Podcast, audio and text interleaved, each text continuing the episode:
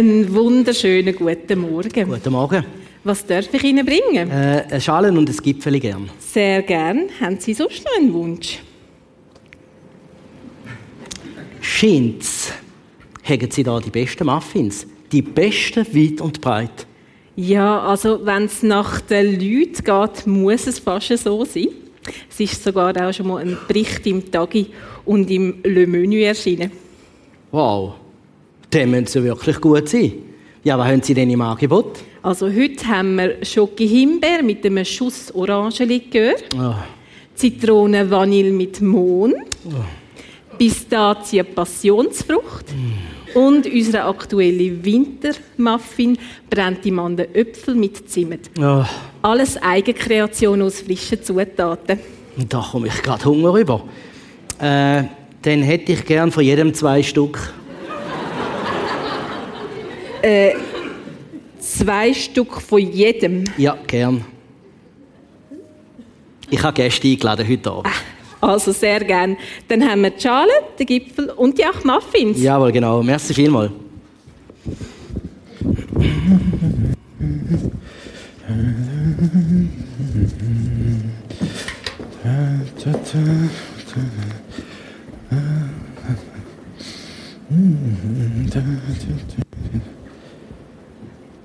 Ja, du bist es, Rudi.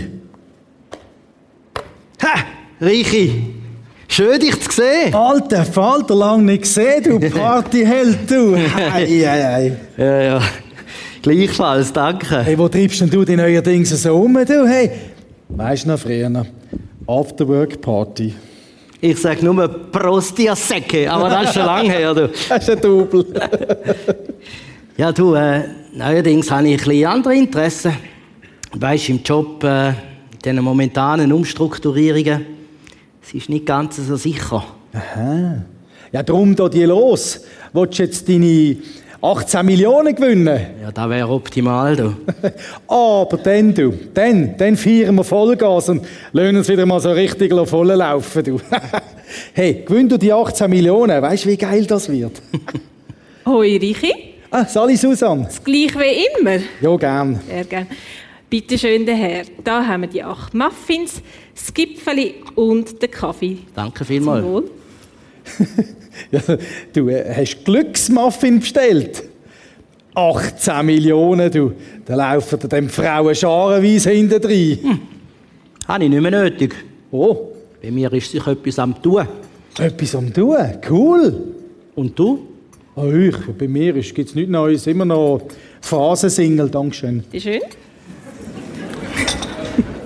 Ja, und deine neue Flamme, wie heisst sie denn? Ruth. Ruth, das ist weniger cool. Ah, jetzt, äh, Ruth. Ich habe euch am See unten gesehen. Ist eine ganz eine tolle Frau. Wir gehen zusammen in die gleiche Kille. Ich bin übrigens Susanne. Rudi, freut mich. Freut mich. Das sind jetzt deine anderen Interessen. Kirchen und Frauen. Du, die haben im Fall ganz coole Musik in der Kirche. Okay. Und, äh, hm. Ruth. Bei ihr hat es mich im Fall wirklich voll verwünscht. Aha. Ja, du arme Sau. Kein, kein Alkohol und kein Sex mehr, du. Oh, Richi. Hör doch auf Spöttlich, komm gescheiter mal mit. Schon gut. Also, ich bin schon zweimal gsi und äh, Du. es ist äh, echt. Du? Nein. Lieber 18 Millionen im Lotto. Bei Gott, das kann ich sagen, bei Gott, da weisst wirklich nie. Mensch. Ja, das weiß ich. Also, ich bin mir da nicht mehr so sicher. Eigentlich ist es so einfach. Ich habe mich persönlich... Ja, ja, ja, ja. Weisst, das Leben ist ein bisschen komplizierter. Das finde ich nicht, Richi. Weisst, seit du fühle ich mich so lebendig wie nie vorher.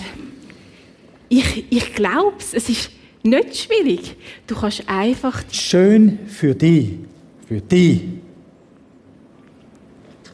Also, du bist in dem Fall auch voll überzogen von dem Gott. Ja, bin ich. Du, ich soll dringend gehen. Ich muss an mein nächstes Meeting. Das Leben geht weiter. Schön, euch gesehen zu haben. Ich wünsche euch einen ganz schönen Tag. Alle miteinander. Mach's gut. Tschüss, Richi. Tschüss, Richi, bis morgen. Äh, dein Kaffee? Der Richi. Und du, Rudi, sehen wir uns am Sonntag? Ja. Ich denke, da gibt's noch viel zu entdecken. Da gibt es noch viel zu entdecken. Entdeckung, die neue Serie heute, finde, was du nicht suchst. Ich weiß nicht, wie es dir geht. Immer wieder begegnen mir mal Menschen wie den Rudi, da in dem Stück, oder auch Susanne, wo erzählen, wenn sie, wo, dass sie Gott gefunden haben und dass das ihr Leben total auf den Kopf gestellt hat. Das heißt, dass Sachen, die vorher wichtig sind, plötzlich nicht mehr so wichtig sind. Dass Sachen, die vorher gross sind, plötzlich klein werden. Und wir möchten heute Morgen darüber nachdenken, was ist denn das Geheimnis dahinter? Was ist das Geheimnis, dass Menschen plötzlich ihre Prioritäten total verschieben, wo vorne Sachen, die vorne total wichtig sind, plötzlich nicht mehr so wichtig werden und umgekehrt. Ich habe in den Ferien ein Buch gelesen, Maggie Gobran, die Mutter Teresa von Kairo. Das ist eine Geschichte von einer Frau, wo sehr erfolgreich war. Sie ist aufgewachsen in einer reichen Familie in Ägypten. Sie ist sehr sportlich gewesen, äußerst smart. Sie war top in der Schule, in der Uni, die sie gemacht hat. Sie ist sehr erfolgreich im Sport. Sie hat ständig die neuesten Kleider getragen. Einmal im Jahr ist die ganze Familie auf Europa geflogen, haben sie sich eingekleidet in Mailand oder Paris. Und sie ist eine Frau die Karriere gemacht hat. Sie ist Marketing hat Marketing studiert und ist die erste Frau in Ägypten, wo Marketingchefin von BMW Ägypten geworden ist. Sie hat die, Marke lanciert und ist total erfolgreich gewesen. Irgendwann hat er das nicht mehr gelangt. Sie hat gesagt, ich will nicht nur in Marken investieren, sondern ich will in Menschen investieren. Und sie hat sich beworben an der Uni in Kairo. Und welch ein Zufall, sie ist angekommen, sie ist Professorin geworden für IT und hat auch dort eine steile Karriere gemacht. Einmal im Jahr hat ihre Tante sie mitgenommen in einem Bus, sind sie kurz vor der Weihnacht, haben das Päckchen gemacht und sind ins Löms von Kairo, der sogenannte Müllhalde, wo Menschen leben, wo sich vom Müll quasi ernähren, indem sie den einsammeln und sortieren. Und Maggie Goban ist auch mitgegangen. Sie haben diesen Leuten Geschenke gebracht und sie beschreibt sie im Buch, wir haben sie, sie haben sie beschenkt und dann haben wir sie wieder vergessen. Aber es hat ein Erlebnis gegeben im Leben von der Maggie Goban, das sie nie vergessen hat. Sie hat ein Mädchen dort gesehen, ein sechsjähriges Mädchen, das barfuß war. Und sie hat das Mädchen an der Hand genommen und hat gesagt, komm, wir gehen in den nächsten Schuhladen, ich kaufe dir ein paar Schuhe. Sie sind gegangen und das Mädchen hat sich dürfen ein paar Schuhe auslesen. Sie kommen an die Kassen und stellen die Schuhe dort drauf und dann sagt das Mädchen zu der Maggie Goban, könnten wir die Schuhe nicht drei Nummern grösser kaufen? Maggie Goman sagt, wie kommst du da drauf? Die passen dir doch ausgezeichnet. Sagt sie, wissen Sie, meine Mutter läuft barfuß rum. Und sie schämt sich so dafür. Sie braucht dringender Schuhe als ich. Maggie Goban hat dann zwei Paar Schuhe gepostet. Und sie ist wieder heim und sie ist wieder lehren. Aber die Begegnung mit dem Mädchen hat sie nicht mehr losgelassen. Und sie hat sich gefragt, sie hat sich gefragt, Warum lebt ihre Tante so eine Leidenschaft für die ärmsten Menschen in dieser Stadt? Was ist es, was sie hat? Maggie Goban, gründlich wie sie war, ist jeden Tag von dem an eine halbe Stunde früher aufgestanden, hat ihre Bibel genommen und hat gesagt, ich will herausfinden, was das Geheimnis dahinter ist.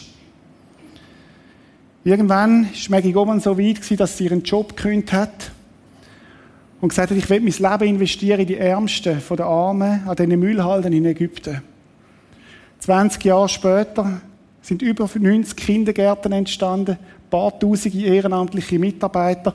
Maggie Goban kümmert sich heute noch um die Ärmsten der Armen. Vielleicht eine ähnliche Geschichte, wie sie der Dani Bürgi lebt. Eine Frau, die plötzlich in ihrem Leben etwas entdeckt hat, dass ihre Werte total auf den Kopf gestellt sind. Das beschreibt sie dann in dem Buch, wie sie eines Tages heimgegangen ist zu ihrem Mann, der ein erfolgreicher Unternehmer war und gesagt hat, Schatz, wir wollen alle Schmuck nehmen wir aus dem Tresor. Ich will, dass wir den Schmuck verkaufen und das Geld den Ärmsten von den Armen geben. Weil die haben es nötiger als ich. Und mich habe mich gefragt, was ist das Geheimnis von einer Maggie Goban? Wo plötzlich Sachen, wo plötzlich so groß sind, plötzlich klein werden und Sachen, wo klein sind, plötzlich groß werden. Ein anderer, wo es auch so gegangen ist, ist der Jim Elliott. Ich weiß nicht, vielleicht haben manche von euch seine Biografie gelesen. Jim Elliott hat einen interessanten Satz gesagt, den ich glaube, der sehr gut passt zu unserem Thema heute Morgen. Er hat gesagt, der ist kein Narr, der hingibt, was er nicht behalten kann, um zu gewinnen, was er nicht verlieren kann. Jim Elliott ist ein Missionar in Südamerika bei den Aukas-Indianern und ist ermordet worden. Der Satz hat er vorher geschrieben.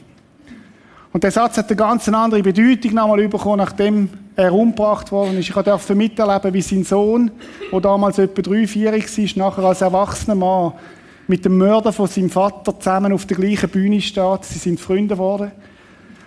Und durch den Tod von dem Mann, von dem Mann ist später der ganze Auka-Stamm sind Christen geworden. Was ist das Geheimnis hinter so einem Satz? Der ist kein Narr, der hingibt, was er nicht behalten kann, um zu gewinnen, was er nicht verloren kann. Es gibt unzählige No-Names, wo wir jetzt auch erwähnen die in ihrem Leben entdeckt haben, da gibt es etwas, einen Moment, da gibt es eine Entdeckung in ihrem Leben, wo das Wert total verschoben haben. Wo Sachen, die vorher gross sind, plötzlich klein werden. Und wir möchten heute Morgen uns fragen, was ist denn das Geheimnis von einer Maggie Goban? Was ist das Geheimnis von einem Jim Elliott? Was ist das Geheimnis von, von ganz vielen No-Names? Was steckt dahinter? Und ich habe eine Geschichte entdeckt, wo Jesus erzählt. Es ist ein Gleichnis. Es ist nur ein Vers.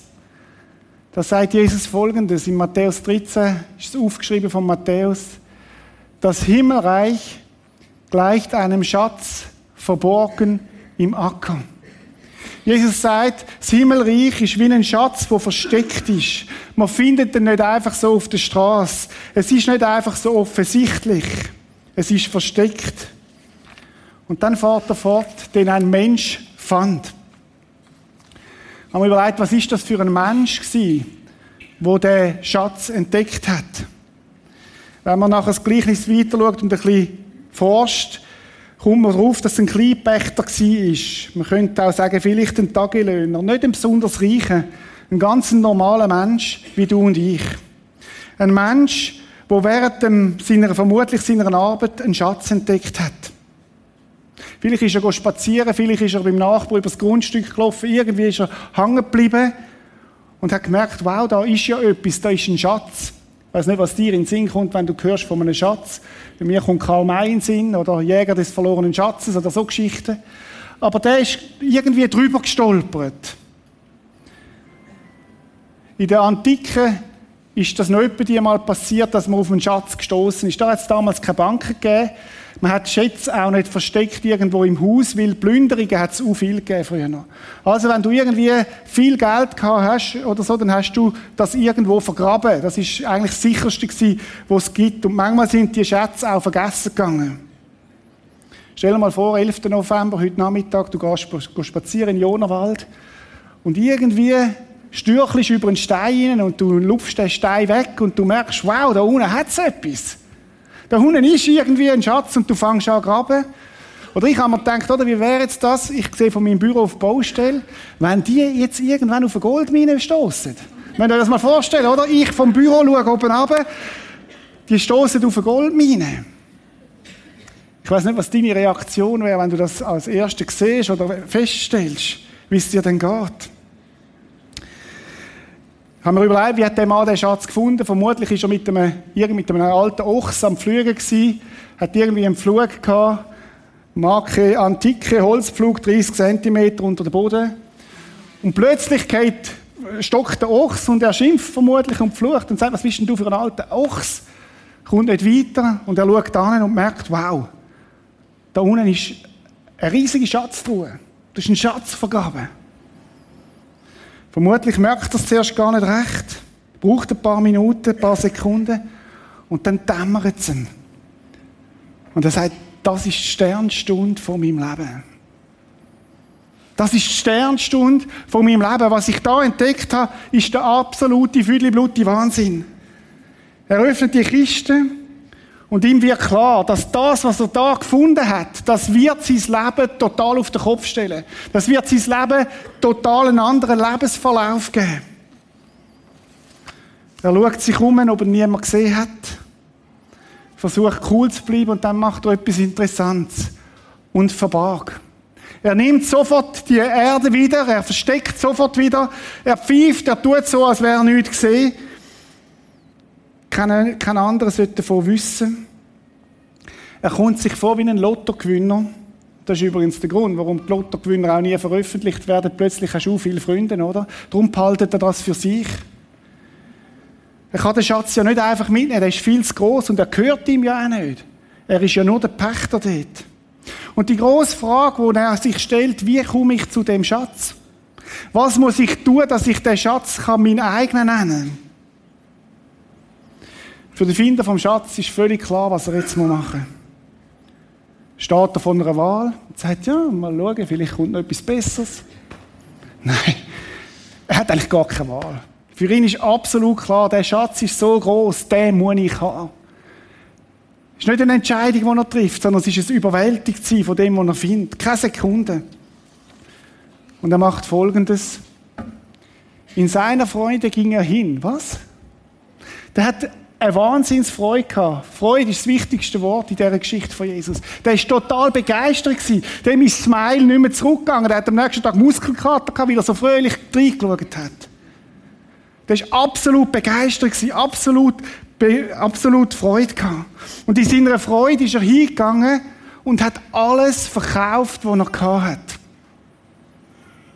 Ich weiß nicht, wie es dir geht, oder? Wenn ich dir sage, heute verkaufe alles, was du hast, dann wirst du vermutlich nicht sagen, juhu, ich kann alles verkaufen. Das ist vermutlich eher das Gegenteil. Muss ich denn alles verkaufen?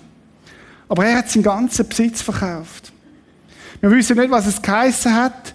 Er hat alles, einfach alles, was er gehabt hat, oder? Sein Handy, sein E-Bike, sein Auto, seine Markensammlung, seine Katze, sein Hamster, das Justin, Justin Bieber Billett, alles, was er gehabt hat, hat er verkauft.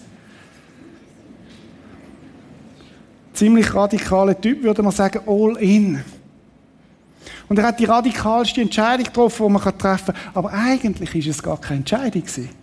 Eigentlich ist es nur eine logische Konsequenz von dem, was er entdeckt hat. Und dann heißt es, und kaufte den Acker. Der hat alles verkauft, damit er den Acker kaufen kann. Können wir ein kleines ethisches Problem, hat mich, ist mir da begegnet, oder? Was hat er dem eigentlich erzählt? Warum willst du den Acker kaufen? Ja, oh, weißt jetzt ist der Moment, so schöne Äpfelbäume drauf oder weiß ich was. Auf jeden hat er den gekauft. Nochmal. Der hat alles verkauft, um zu dem Acker zu kommen. Warum? Weil er so begeistert war von dem Schatz, den er entdeckt hat. Weil er gemerkt hat, das, was ich jetzt da entdeckt habe, ist das Größte, was mir in meinem Leben passiert ist. Diese Chance darf ich auf keinen Fall auslassen. Die Frage ist ja, wie würdest du reagieren, wenn du so einen Schatz entdeckst?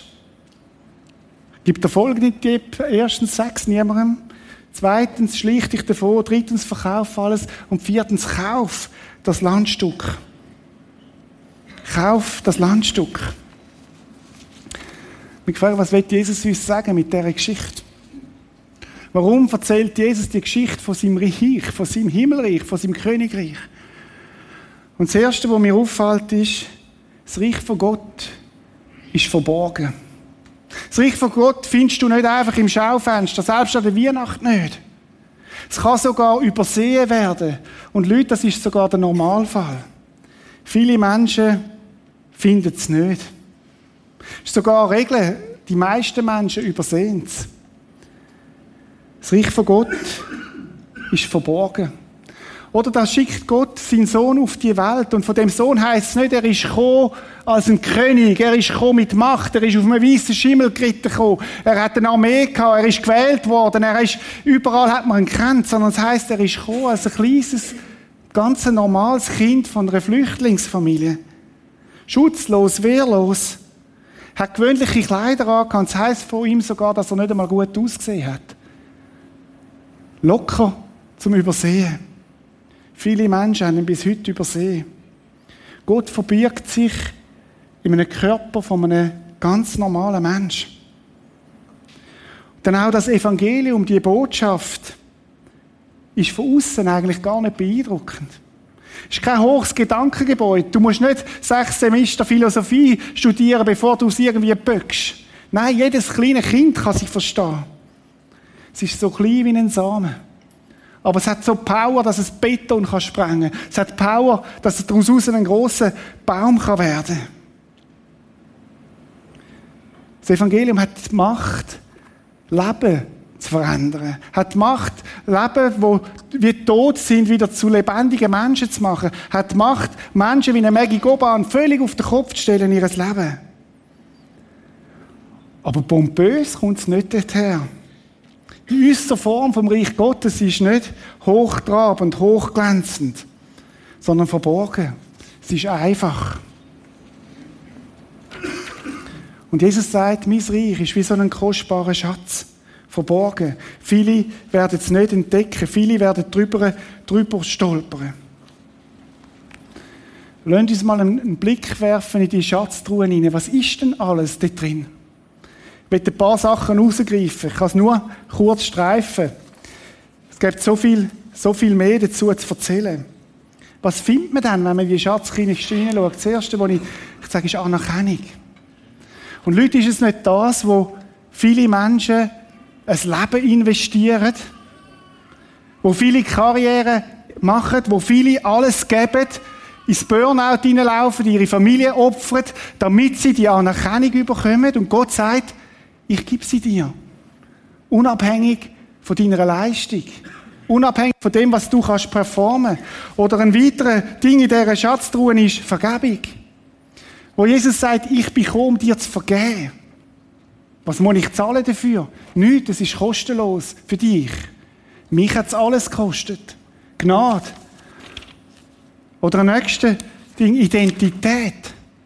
Wie viele Menschen sind auf der Suche nach ihrer Identität. Nächsten Sonntag wird der Gerd Nagel etwas dazu erzählen. Gott sagt, ich gebe dir Identität. Ich sag dir, wer du bist. Du bist ein Geliebter, eine Geliebte. Oder Trost. Wohin gehst du, wenn du traurig bist? Gott sagt, ich bin der, der dich trösten kann. Mein Name ist Tröster, sagt der Heilige Geist.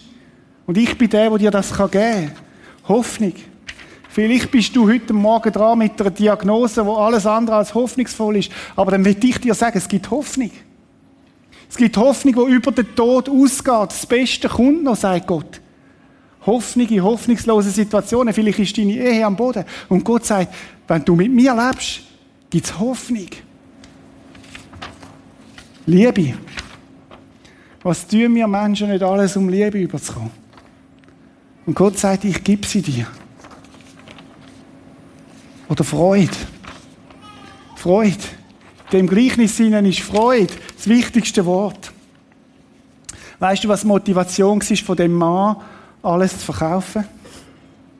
Freude. Freude an dem, was er gefunden hat. Freude an dem Schatz. Freude ist so stark gewesen, dass es für ihn ein freudiger Tausch worden ist, dass er gesagt hat, das, was ich überkomme, ist so viel mehr als das, was ich habe. Freude ist normalerweise nicht die erste Reaktion, wenn ich dir sage, du sollst alles loslassen. Normalerweise sind Menschen am Boden zerstört, wenn sie alles loslassen müssen. Nicht so bei dem Mann. Ich habe mich gefragt, würde ich, würdest du, wenn du jemandem erzählst von deiner Begegnung mit Gott, von deinem Leben mit Gott, würdest du ihm sagen, du, das ist für mich wie ein Schatz, den ich gefunden habe. Und ich habe so gern alles hingegeben, damit ich den einen Schatz finde. Und der Schatz ist meine Freude im Leben, wo alles andere überströmt. Ich meinte, wenn wir ehrlich sind, gibt es vielleicht einige von uns, die es anders würden beschreiben. Weißt du, als ich Christ geworden bin, hat sich so eine riesige Schulter auf meine Last gelegt und seitdem gibt es eine To-Do-Liste und eine Not-To-Do-Liste und es ist im Fall nur schwer. Oder andere beschreiben das Christsein als ein Klotz am Bein. Wenn du Christ wirst, dann ist alle Freude weg, oder? Wie der andere, der das Gefühl hat, kein Sex und was hat er gesagt, keine Frauen. Ich habe das Gefühl, es ist etwa das vertrüllsteste Denken von dem, was Gott möchte. Das ist nicht, was Gott für uns vorgesehen hat. Gott ist nicht verärgert, wenn wir glücklich sein wollen, sondern das Gegenteil. Gott möchte zur Freude werden in unserem Leben. Gott möchte, dass, dass er das Nummer eins ist und dass er unsere Freude ist in unserem Leben. Wie komisch wäre denn das, wenn meine Frau Malis vor einem Altar gesagt hat, weisst Reto, ich höre jetzt auf mit, ich verzichte auf alle Liebe, ich verzichte auf alle Romantik, auf alle Intimität, damit ich deine Frau werden kann. Wie daneben werden das? Sondern ich möchte sagen, einmal ist, miteinander werden wir das erleben. Miteinander werden wir die Freude haben, miteinander werden wir die Liebe erleben, miteinander werden wir Intimität erleben. Und schau mal, das ist genau das, was Gott möchte.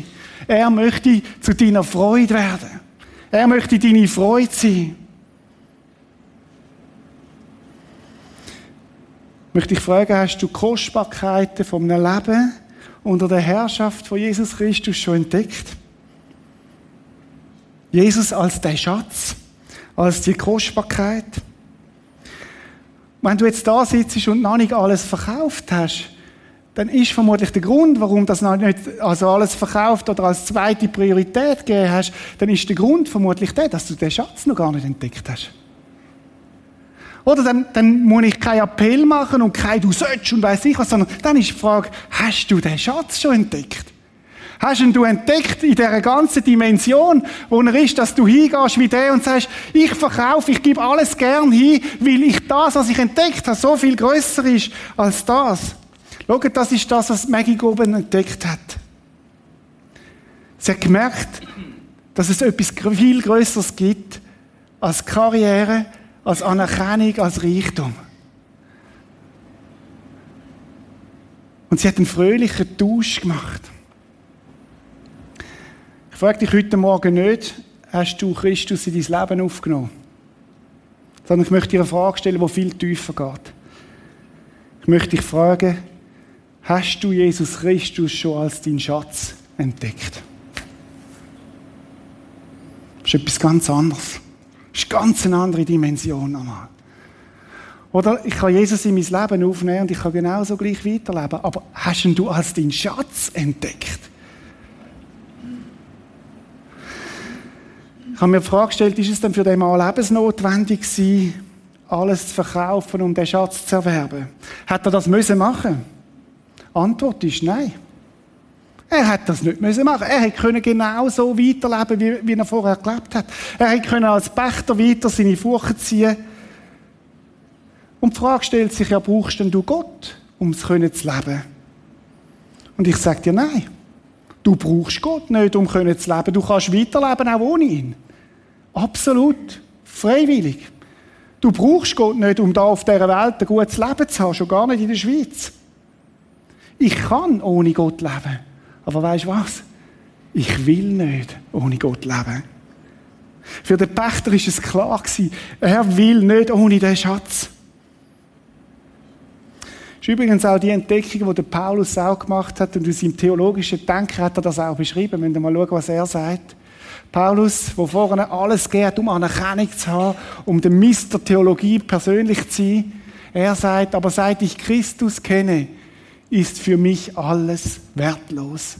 Was ich früher für so wichtig gehalten habe, was mir früher, was mein Antrieb war, was mich getrieben hat, bis zum Mord. Denn das ist mir klar geworden, gegenüber dem unvergleichlichen Gewinn, dass Jesus Christus mein Herr ist, hat alles andere seinen Wert verloren. Wow. Um seinetwillen habe ich das alles hinter mir gelassen. Es ist für mich nur noch Dreck. Wenn du mal schauen, wie das bezeichnet, wenn ich bloß Christus habe. Oder der Paulus hat den Schatz entdeckt. Und es ist nicht schwer für den Paulus, das hinter sich zu lassen, weil das, was er gefunden hat, so viel größer war.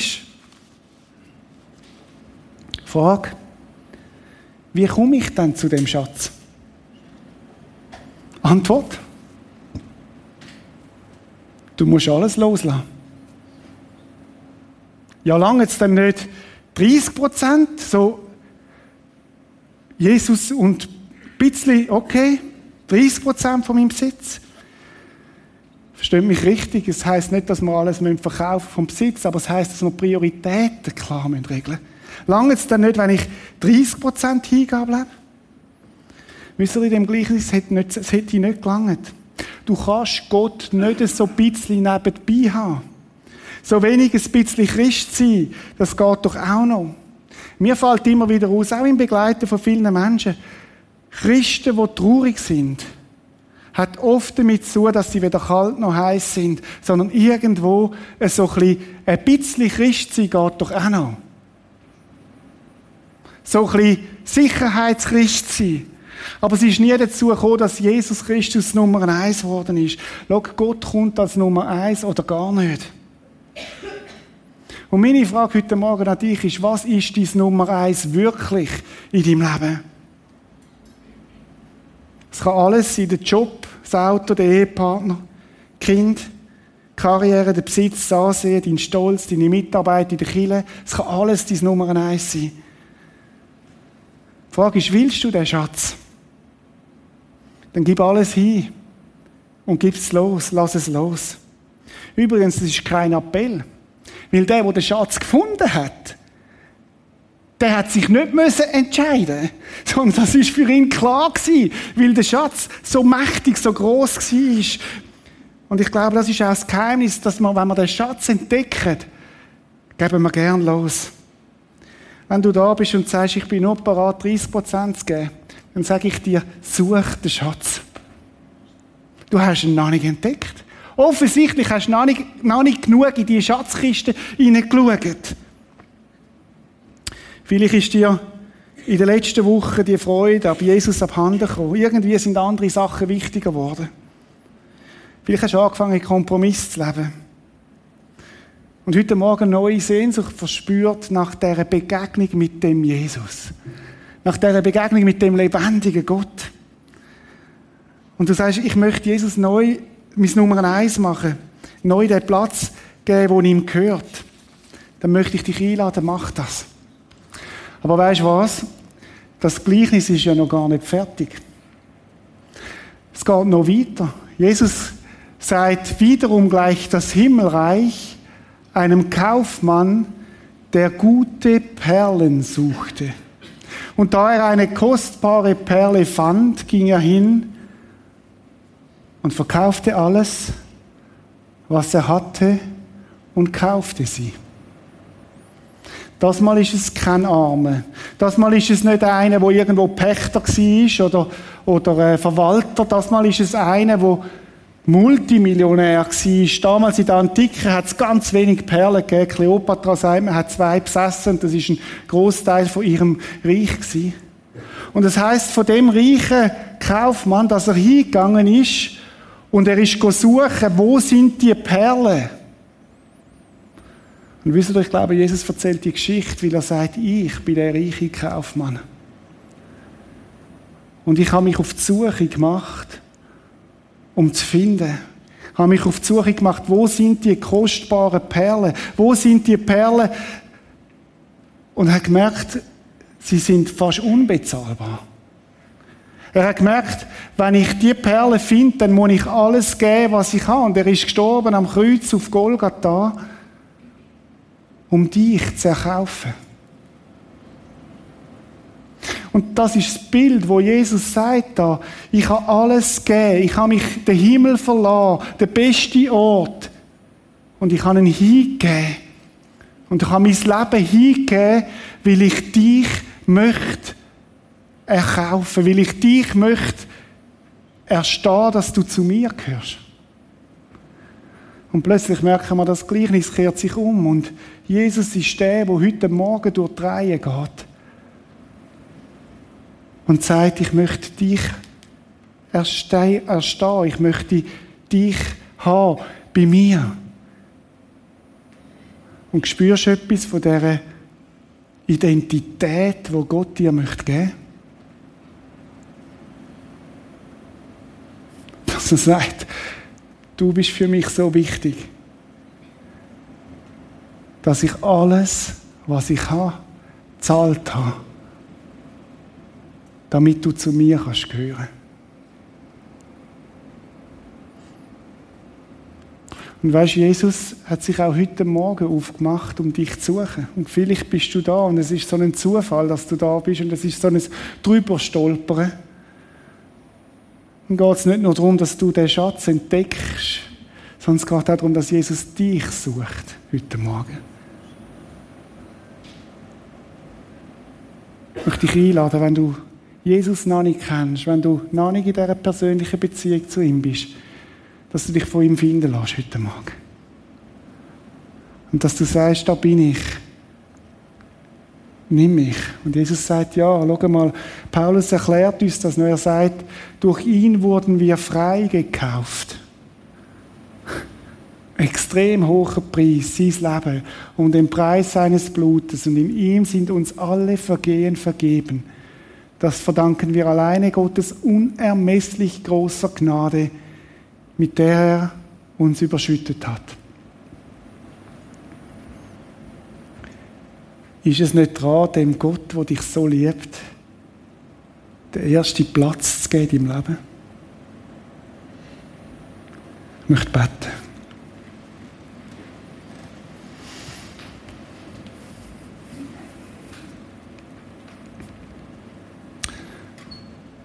Vater im Himmel, ich möchte dir so danken dass du uns möchtest begegnen. Und Herr, es ist möglich, dass der eine oder andere heute Morgen über den Schatz gestolpert ist, Herr. Wo zuerst unscheinbar aussieht, wo zuerst verborgen ist. Und dann können wir heute Morgen auf einen Blick in die Schatzkiste tun und man merkt, wow, Jesus, was du uns alles möchtest geben, das ist ja eigentlich das, was wir alles oft suchen. Aber bei dir ist es kostenlos. Es ist ein Geschenk, es ist eine Entdeckung. Ich möchte dich bitten, dass viele von uns die Entdeckung ganz neu machen. Wo sich aufgrund von so einer Entdeckung Prioritäten verschieben, nicht weil wir müssen, sondern weil wir gar nicht anders können, Herr. Und Jesus, dann möchte ich dir danken, dass du selber den Palast, den Himmel verlassen hast, um uns zu suchen, Herr. Und dass du heute Morgen da bist und sagst, ich möchte die Perle, ich möchte dich haben in meiner Schatztruhe. Und danke, dass du alles gezahlt hast dafür, dass wir es nur noch annehmen können und sagen, danke, Jesus.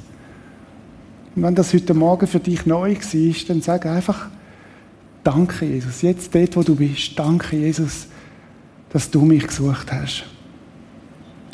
Amen.